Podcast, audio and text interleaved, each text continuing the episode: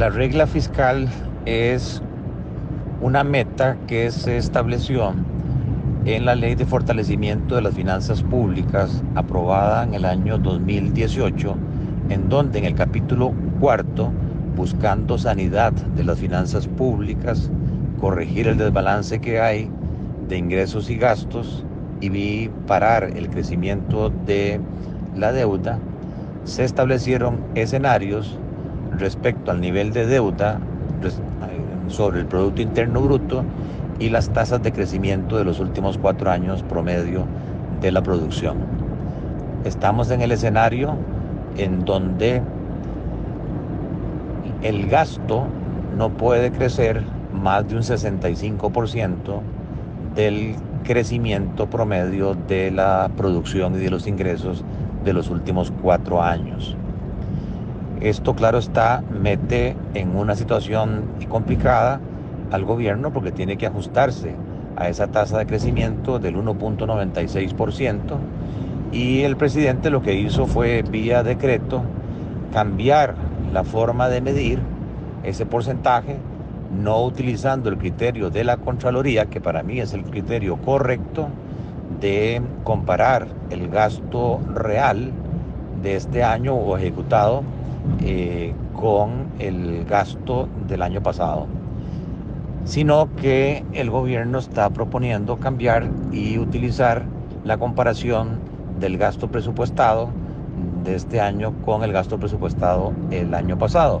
Y como hay subejecuciones del presupuesto, eso le va a permitir al gobierno incrementar su nivel de gasto en más de 414 miles de millones de colones. Eso es una cifra muy importante, es casi el 1% del Producto Interno Bruto, lo cual, sin tener mayor información, tiraría por la borda el superávit primario que se está logrando en el transcurso del año y que era el objetivo, la meta del Fondo Monetario Internacional. Yo soy consciente de que la situación del entorno económico hoy es muy distinta, la inflación es más alta, los intereses son más altos, el tipo de cambio es más alto y eso le está generando un aumento del gasto extraordinario al gobierno.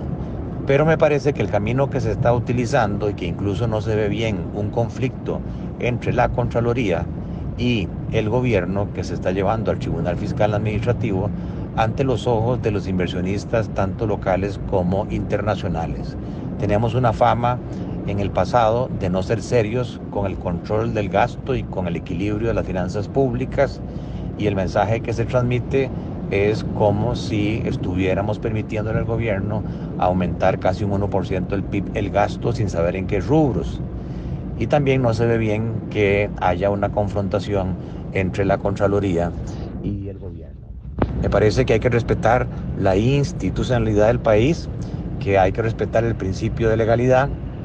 y en ese sentido creo que la vía correcta es que el gobierno pueda justificar ante la Asamblea Legislativa esta situación extraordinaria y pedir una flexibilidad, una modificación a la Ley de Fortalecimiento de las Finanzas Públicas en su capítulo cuarto para que sea más eh, flexible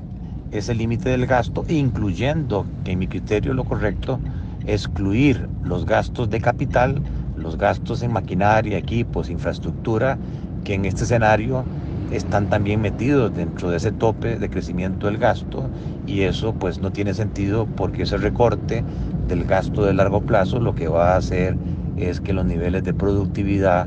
que las condiciones de infraestructura en los próximos años se empeoren eh, para el país.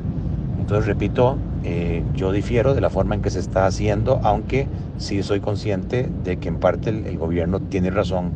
de que hay que flexibilizar esa regla por elementos fuera del control del gobierno que están disparando el gasto.